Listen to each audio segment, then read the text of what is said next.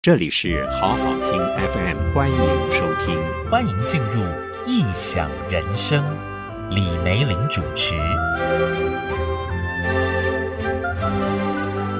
各位朋友，欢迎收听异想人生，我是李梅玲。今天要跟大家分享的艺术家是黄宾虹，这位出生在一八六五年的艺术家。啊、只比我们日前介绍过的齐白石小一岁，但是两个人的画风截然不同。我们提到的齐白石是一个充满童心，一辈子经历颠簸流离，但是他知道他要做什么。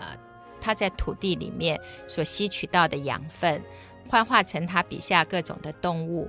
但是黄宾虹是一个完全不一样的路，因为我们讲到一八六五、一八六四。如果回到那个时候的世界，它是一个非常动荡的世界。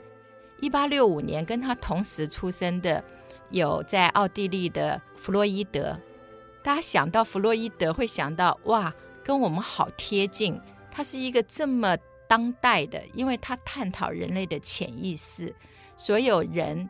呃，他形成的自我、本我，还有他对面对社会所要展现出来的另一个我，然后可以把人分析成各种不同的层面。但是对于那个时候的中国，一八六五年出生的黄宾虹，他要面对的是什么？他面对的是他在六岁的时候，他可以临摹家里的画；十二岁的时候，他就已经是小有名气、会作诗的一个才子。但是呢，这一些对当时的世界，一八六三年，我们知道英国的地铁开始通了，之后巴黎的地铁也开始通了。可是清廷呢，他们对于要不要修铁路，地上的铁路还在讨论来讨论去。买了火车车厢，结果把它摆在公园里面，摆在御花园里面观赏，就很像八国联军打进了。北京或者是呃圆明园火烧圆明园的时候，会发现之前也有外国使节曾经把枪支当成礼物送给康熙、雍正，但是他们呢，只是把它摆在圆明园里面当成珍玩去欣赏，并没有把这一些跟生活甚至跟老百姓日常的需要把它结合在一起。结果生在十九世纪后半期。要不要跟西方一样去革新，或者是保持旧有的传统？挣扎在这种新旧思维的文人，往往都是会走上一个，要不就是完全不理世事，要不就是在这个局势中挣扎。这个局势的挣扎，相对应于黄宾虹的成长。是使得这一位从小，他回忆他自己小时候，就说：“当我还在绑着辫子的时候，就是头上啊还没有几根毛的时候，很小的时候呢，我就喜欢书画，我也特别喜欢画画。看到家里有卷轴或者是有画册，我都忍不住会去在那边看很久。碰到有会画画的人，我也会跟他们反复的去询问，这到底是怎么画的？照理来讲。”他十二岁就参加了童子试啊，就已经是可以去参加那个时候清朝政府的考试，也取得了好的声名。但是当时整个大的局势，让这种心灵非常敏感的小孩会开始怀疑：我是要循着这个旧的八股制度往前走吗？还是我要开始另外去学习，另外去探索新的世界？因为那个时候。总有一些传教士，那个时候也有许多外国的商人开始到了中国。虽然是在清朝末，但是整个的想要维新、想要脱掉旧包袱的思潮，一直不断不断的席卷过来。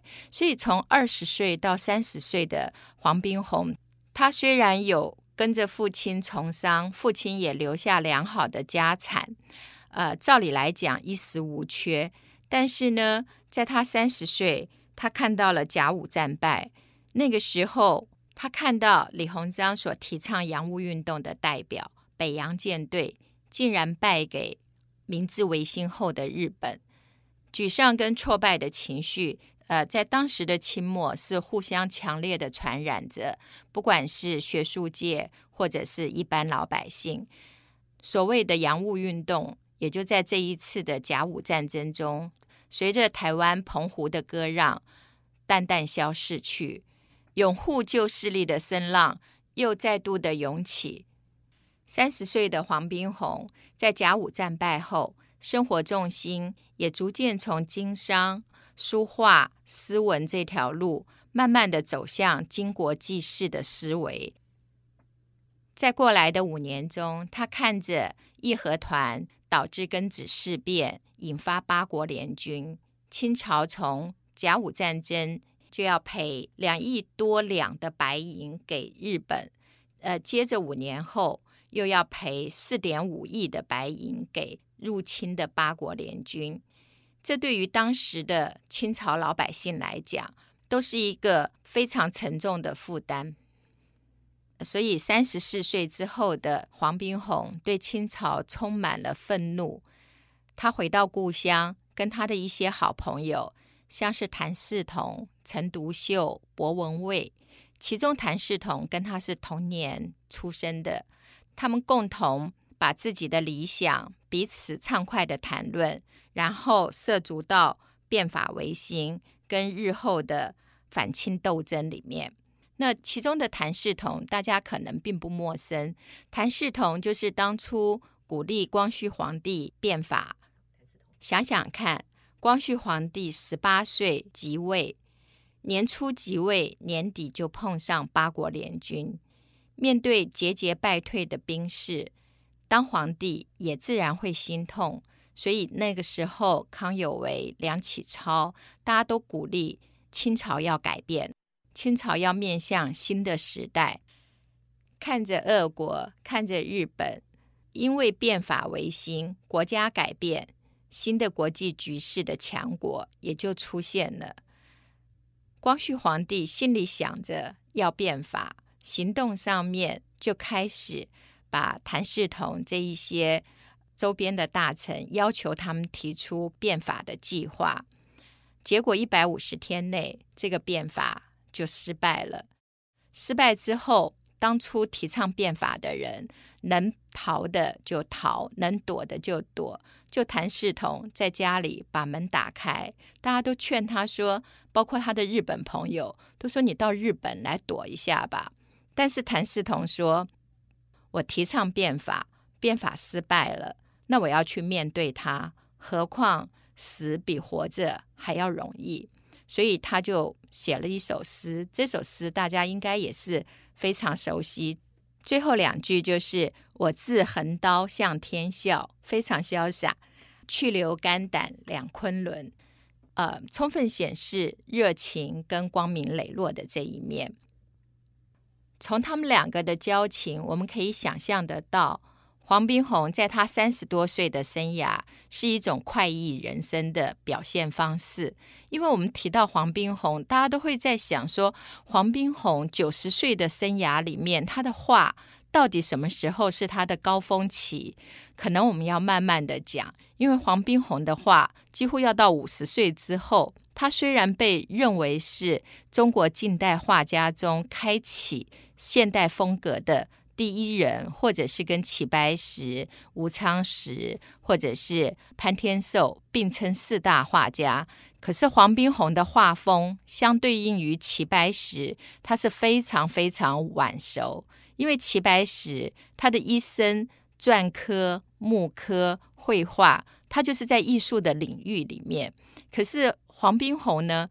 他是一个文人的情怀，他关心社会，他关心国家，他关心周边所有的事情。所以他六岁开始学画，他也去正式拜师学画。可是他的成长，他的青壮年，他完全是在想象怎么样帮清朝可以变法。怎么样可以有更好的国家？他三十岁到四十岁之间，他都是在逃避清朝的追拿。那这种的追捕过程当中，他有跟他的好朋友刚刚提到的谭嗣同、陈独秀这一些，在他自己的家乡，他姓黄，他就成立一个黄社，啊，就像现在的社团活动一样，大家一起来练舞。那个时候能想到的就是我把身体锻炼好，我回到一个最基础的根本，强身来救国。但是呢，这个社团不久就因为清朝的追弃就开始解散，他就在他的家乡成立学校，成立新安中学。所以他的后面的生涯又跟教育有很密切的关系。所以从强身教育，后来他甚至在想，我干脆成立军队。所以你可以看出，这个人在青壮年的时候，他是充满了梦想。那成立军队要发粮饷，要发粮饷要钱，没有那么多钱怎么办？他就想办法，就看哎，钱币嘛，那时候铜钱，那我会开模。他就自己开个模，然后准备买铜，然后去灌注，自己来做铜钱，就被人家举发。清朝又在追拿他，所以他的三四十岁这十多年躲躲藏藏，在跌跌撞撞、躲躲藏藏的这个人生当中，他还是不断的读书画画。但是他的读书画画，他自己比喻是在跟古人对话。我只是画。然后我用画的这个方式呢，去看以前的人他是怎么样的想。可是讲到中国的以前，那就长长久久上千年，从宋朝、元朝、明朝到清朝，历代的画家都非常的多。黄宾虹是一个非常务实的人，即便他到后来开始去写生，去面对大自然，他的手稿。光是写生的手稿都有上万件，所以他在临摹的过程当中，他在对话的过程当中，他是非常的努力。他的这个努力呢，慢慢他就开始归纳出中国的绘画都集结在笔墨。为什么集结在笔墨呢？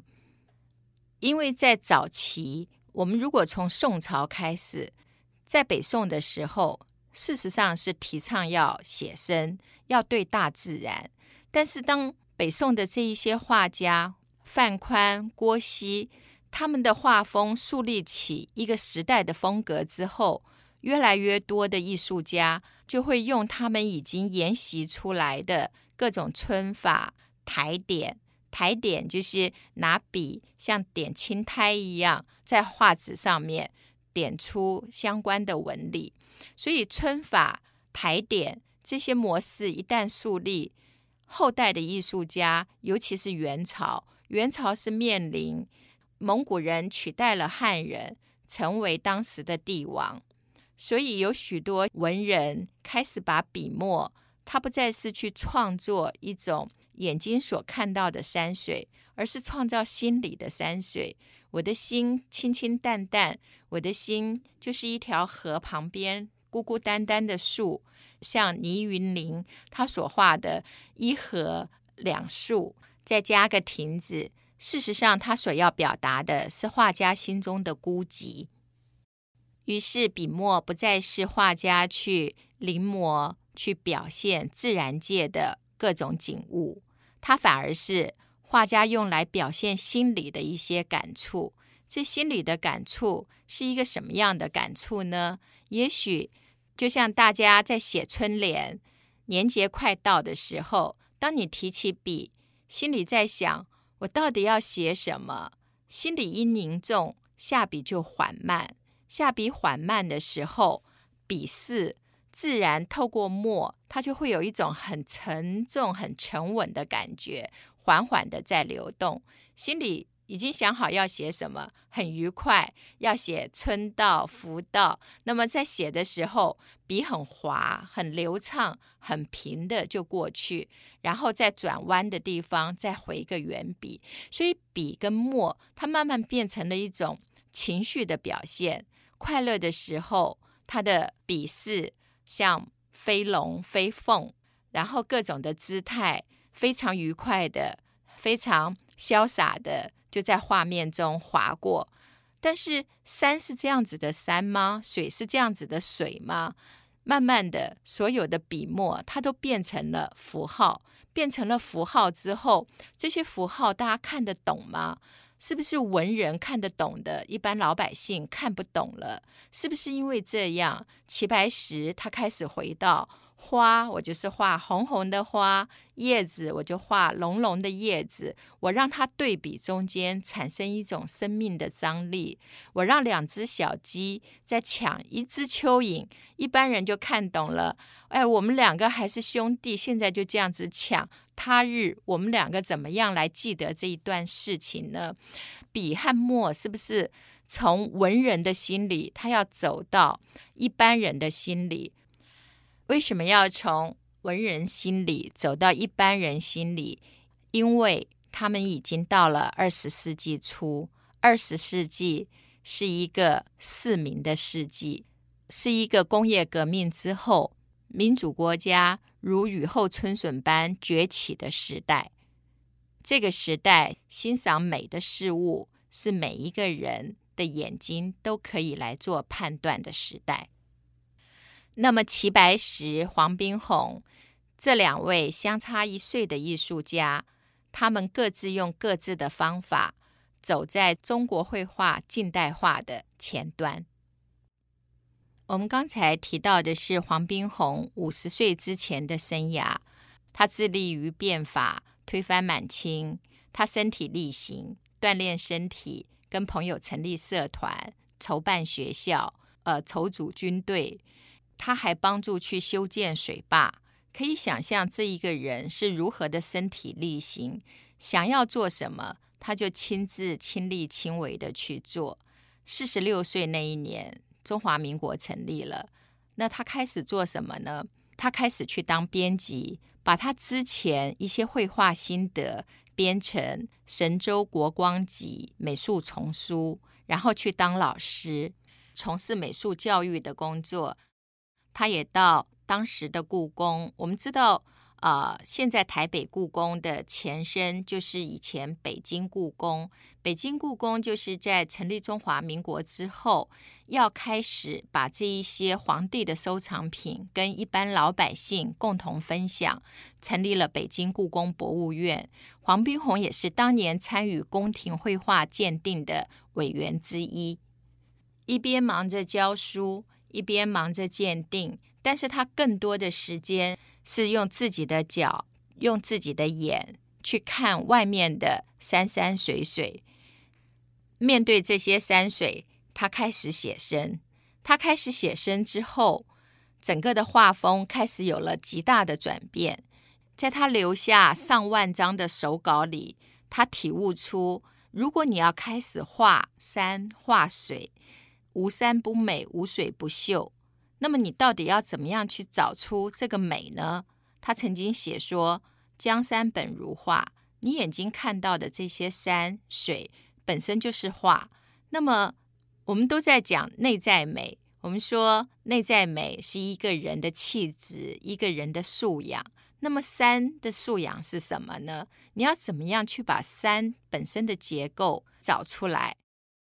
塞尚他找出来山的结构。”是永恒不变的几何结构，是三角形，是圆锥形。所以他说，我们所有的世界上的事物都是由几何结构所组成的。你要在平面上面把这些几何结构的关系，它们之间相互依存，它们这之间相互去组合出来的这个构图，把它画出来。塞尚就对着维多利亚山不断的画，不断的画，要把内在的精神找出来。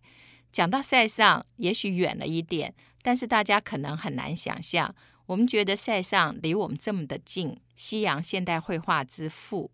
可是呢，他比黄宾虹的年纪还大，也就是印象派的这几位大师，包括莫内、塞尚，他们出生的年份都比黄宾虹还要早。只是我们心理上觉得他们把绘画的现代性带出来了，感觉他们好像离我们比较近。黄宾虹反而像是在历史里的老公公一样。那么，黄宾虹在讲的，我们刚才提到的，就是“江山本如画，内美镜中参”。江山里面，就是你要画的这些山水里面，你要怎么样去创造它内在的神韵？你要很安静的去参详，去思索，在这个思索的过程，慢慢你的笔就不会是像临着画稿那么的流畅，而是一些的思维上的苦涩会慢慢出来。那么人巧夺天工，你要怎么样用你的思维去把大自然它存在的这种形式，你要把它创造出来。裁剪青与蓝，如果光是讲这几个字，那就是回到像马蒂斯色块之间，它就会自然组合出空间的效果。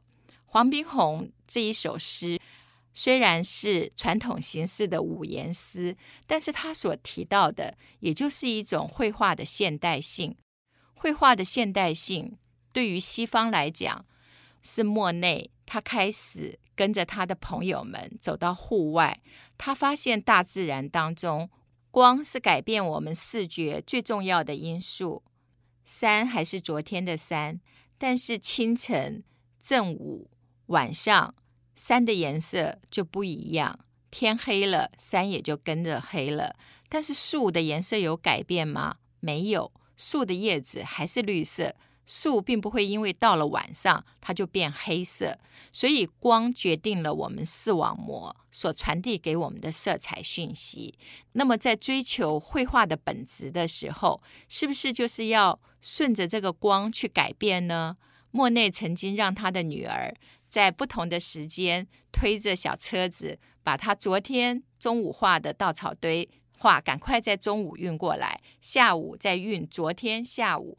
但是万一今天下雨，今天的下午的时间的光会跟昨天一样吗？都不会，所以一个不确定性开始在绘画里面出现。这个不确定性也是现代性里面非常重要的一个元素，也就是所有的事情它的产生，或者是绘画的产生，它是很多元素互相组合、互相冲撞出来的。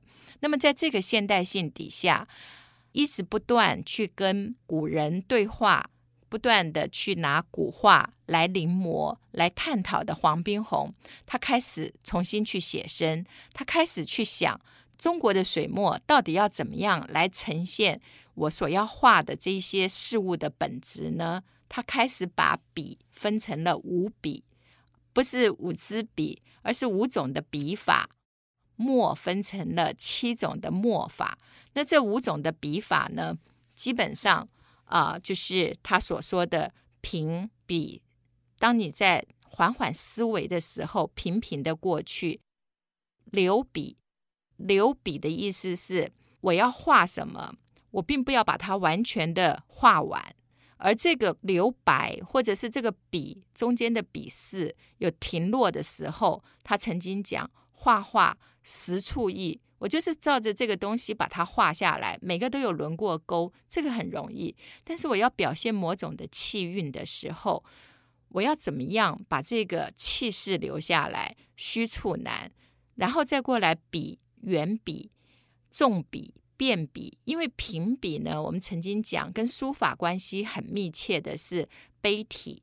汉代的碑体，它是平平的，到后面像燕子的尾巴有一个坡节，直接上去那种的平笔。那至于墨呢，它不用彩色的时候，墨分五彩：浓、淡，还有破、字。所谓的破是墨，你不要把它全部一坨全部弄满；字呢是啊、呃，把墨下去浓墨之后，有水把它晕开，还有泼墨。焦墨、素墨，他把他以往的心得变成五笔七墨。可能现在大家听到说，哇，那不是又回到教条式的？但是他的意思只是说，我把我以往的心得总结出来，大家要用的工具也不外乎就是这一些。那么真正你要去做的，你是要怎么用这一些的元素去把那个内美、内在的美感。把它找出来，怎么样的去找呢？上万张的手稿记录了他如何去寻找这一些创作，到了最后，这些创作变成他心里的，也就是大自然的美跟心里的美开始互相契合。二十多年的写生，数万张的手稿，创就了我们现在认知的黄宾虹。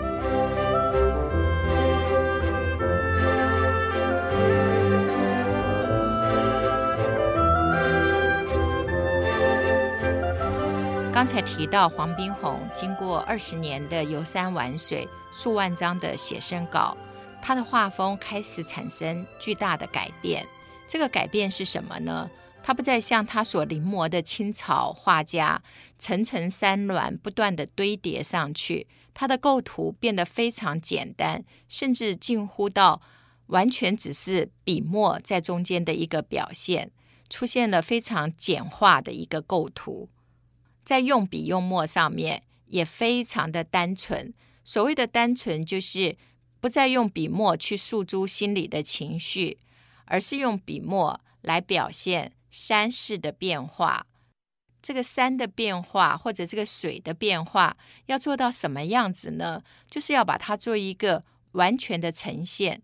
他的画里面常常会在简单的构图，但是笔墨交叠，笔墨交叠产生一种山态或者水势之间的韵律节奏感。这个韵律节奏感，他自己的形容是，他画得很密的地方。你连根针都插不进去。他画的很空旷的地方，水面你几乎有一条小船可以在里面行走。也就是画的画面要能呼吸，这个呼吸就是在这个虚实，实是画的很密的地方，虚是画的很空的地方。它所产生的韵律，使得整张画是活的，是可以呼吸的。而这所有的感觉呢，它是用一种很笨拙的手法。所谓很笨拙的手法是，就是它并不特意去强调技法。事实上，水墨想想看，它没有任何颜色相配，它完全靠自己的墨色的浓淡。然后有些所谓的素墨，就是墨隔天的把它留在上面，它有的时候会有一些墨渣所产生的这种肌理的效果。完全就是一种让最平凡的墨色产生了奇妙的变化，这个变化使得原本非常笨拙的画面变得生气盎然。二十多年的游山玩水，玩出用胶墨、浓墨自创风格的黄宾虹。这个时候，画风已经自成一格的黄宾虹。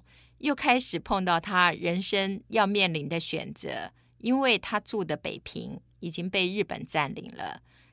他的选择和齐白石很像，齐白石是在自己家的门上贴着这么一张纸，纸上面写着“齐黄已死”。黄宾虹呢，是完全拒绝参与任何跟日本人相关的活动，即便他八十岁的时候。日本人亲自帮他举办寿宴，他也是拒绝出席。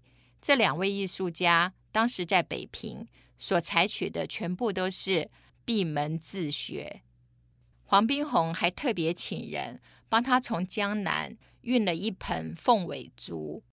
我们都知道竹子所代表的意思，因为竹子是中空，所以它要代表一种高风亮节，所以他就把竹子摆在。入院的进口地方，用来表达他对日本的态度。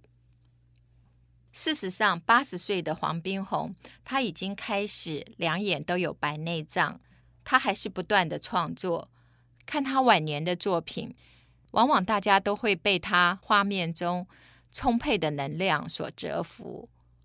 这点也是跟他当初所提到的，你要去面对一个外在的事物。你必须找出他内在精神所在，也就是所谓的内美。这一点事实上跟印象派画家莫内也非常的相像。可能是因为莫内和黄宾虹都是经常外出写生，强烈的阳光让他们的眼睛产生了白内障。但是我们知道，莫内到了晚年，即便眼睛白内障，他也是不停的作画。那个时候。雷诺瓦曾经说，他只有一只眼，但是是多么厉害的一只眼，也就是只眼看人生，你看的是一种情境，而并不是一个外在所显现的物象。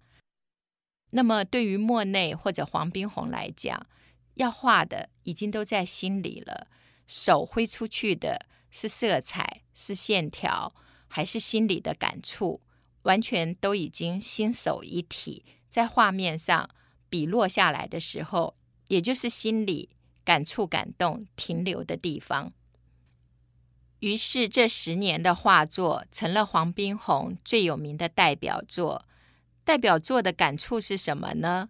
可能大家看到的笔不笔，他没有特殊的笔法；墨不墨，他也不特别去强调墨分五彩。然后这些笔墨铺天盖地的交织出，看起来非常凌乱，但是实质上呢，却形成了非常浑厚。因为它的墨不特别去讲究，但是墨跟墨相叠，尤其他非常擅长使用浓墨，在浓墨里面，它可以堆叠出一种非常浑厚又有水分所滋生出来的欣欣向荣的一种感觉，充满着一种生命的韵律。一九五五年，黄宾虹过世，他九十岁的一生当中。从清朝变法，从民国，从抗日到后来政权交替，它几乎就是整个中国近代史的一个缩影。这个缩影具体而为的呈现了在动乱时代，作为一个知识分子，作为一个艺术家，他是怎样的身体力行去实践他生命的本质。这个本质不外乎也就是追求生命里的真实。这个过程对他来讲是十分的苦涩，不断的探索，跟古人的思想去对话，跟古人的笔墨去讨论。那么在这些过程当中，累积出现在两岸的学术界对他都有极高的评价。曾有学者赞美他是中国近代绘画开启者。这就是今天我们介绍的画家黄宾虹。下一次我们来讨论民国初年艺术全才李叔同。谢谢收听，请继续关注好好听 FM，记得帮我们分享给您的亲友，祝大家平安健康。